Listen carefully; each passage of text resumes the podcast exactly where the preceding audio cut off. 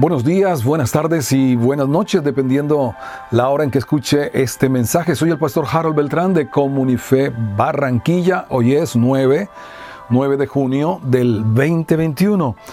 Y en el libro de Nehemías continuamos la reflexión en este día, el capítulo 12, a partir del versículo 27. Se titula esta porción Dedicación del muro. Bueno, ellos hicieron, hicieron el muro, pero no solamente lo hicieron, sino que lo dedicaron a Dios. ¿Y qué manera de dedicar algo que fue hecho por Dios mismo, algo que fue guiado por Dios para hacer. Ellos lo dedicaron con una gran celebración. Lo dedicaron con fiesta, con alabanza, con cánticos, con instrumentos, como lo dice aquí el versículo 27. Entonces, para la dedicación del muro, buscaron a los levitas de todos sus lugares para traerlos a Jerusalén para hacer la dedicación y la fiesta con alabanza y con cánticos, con címbalos, salterios y cítaras. Pero toda dedicación de de la vida, de, lo que hacemos para Dios, requiere purificación, santificación. Todo lo que, dedicación que para que sea digna y aceptable delante de Dios requiere esta purificación.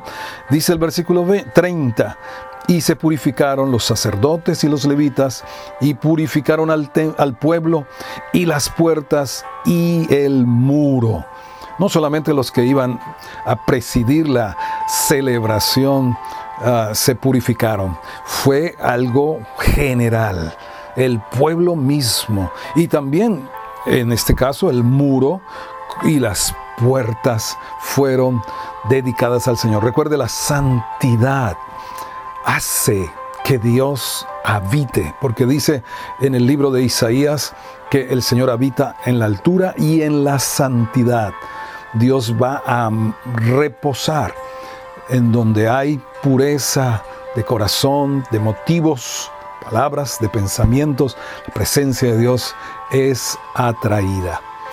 Pero además, hizo Nehemías algo tremendo. Hizo que se formaran dos grandes coros que fueron en procesión sobre el muro.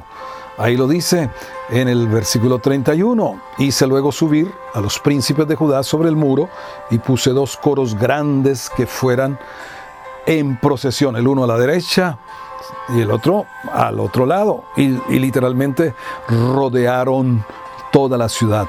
Esto se tipifica como un acto profético, un acto ah, de declaración que tiene una concordancia muy especial en Isaías 60 y el versículo 18, que ha sido una palabra profetizada sobre Colombia por muchos años. Isaías 60, versículo 18 dice, nunca más se oirá en tu tierra violencia, destrucción ni quebrantamiento en tu territorio, sino que a tus muros llamarás salvación y a tus puertas alabanza. Por eso, en medio de nosotros y de toda celebración, se ha de proclamar con alabanza la grandeza de nuestro Dios. Pero recuerda en la historia que hemos leído en este libro, cómo decían los enemigos respecto del muro, ¿Qué, ¿qué, decían? En el capítulo 4 recordamos que un hombre llamado Tobías dijo, lo que ellos edifican del muro de piedra, si subiere una zorra, lo derribará. Era una forma de desanimar que lo que hacía no, no, no, iba a servir para nada.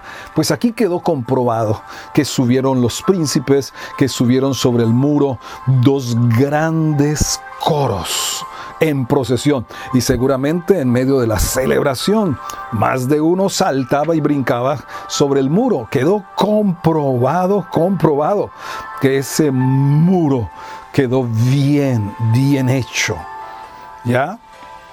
Eh, en ingeniería se habla de cargar un puente con peso muerto. Ponen tractomulas, vehículos cargados para certificar que ese, que ese puente va a soportar todo el peso necesario. Pues aquí nos damos cuenta cómo, cómo así fue certificado este muro porque fue hecho por Dios mismo. Eso lo reconocieron las naciones vecinas cuando en el capítulo 6, versículo 16, dice, y conocieron que por nuestro Dios había sido hecha esta obra.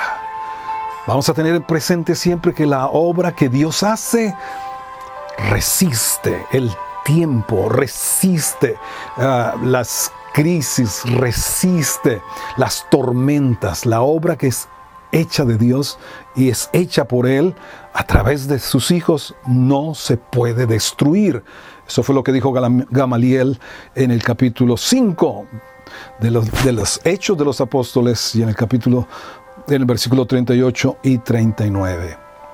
Todo lo que Dios hace, toda la obra que es de Él no se puede destruir. Y terminamos viendo cómo celebraron Dice el versículo 40, cuando se reunieron los dos coros, llegaron a la casa de Dios. Versículo 40. Y en el 42 dice, los cantores cantaban en alta voz y Isaías, Israías era el director. Y sacrificaron aquel día numerosas víctimas y se regocijaron porque Dios los había recreado con grande contentamiento y se alegraron también las mujeres y los niños y el alboroto de Jerusalén fue oído desde lejos cada celebración que tengamos para Dios ha de ser una verdadera fiesta. Le celebramos al Dios que nos ha recreado con grande contentamiento, aún en medio de las adversidades, de las angustias, de las dificultades, como sucedió en el tiempo de Nehemías, nosotros nos gozaremos y nos alegraremos en nuestro Dios, porque Él habita también las alabanzas su pueblo. Así que celebra al Señor siempre celébralo con gozo, con júbilo, celebra porque Él es digno de ser exaltado y magnificado. En Cristo Jesús. Amén.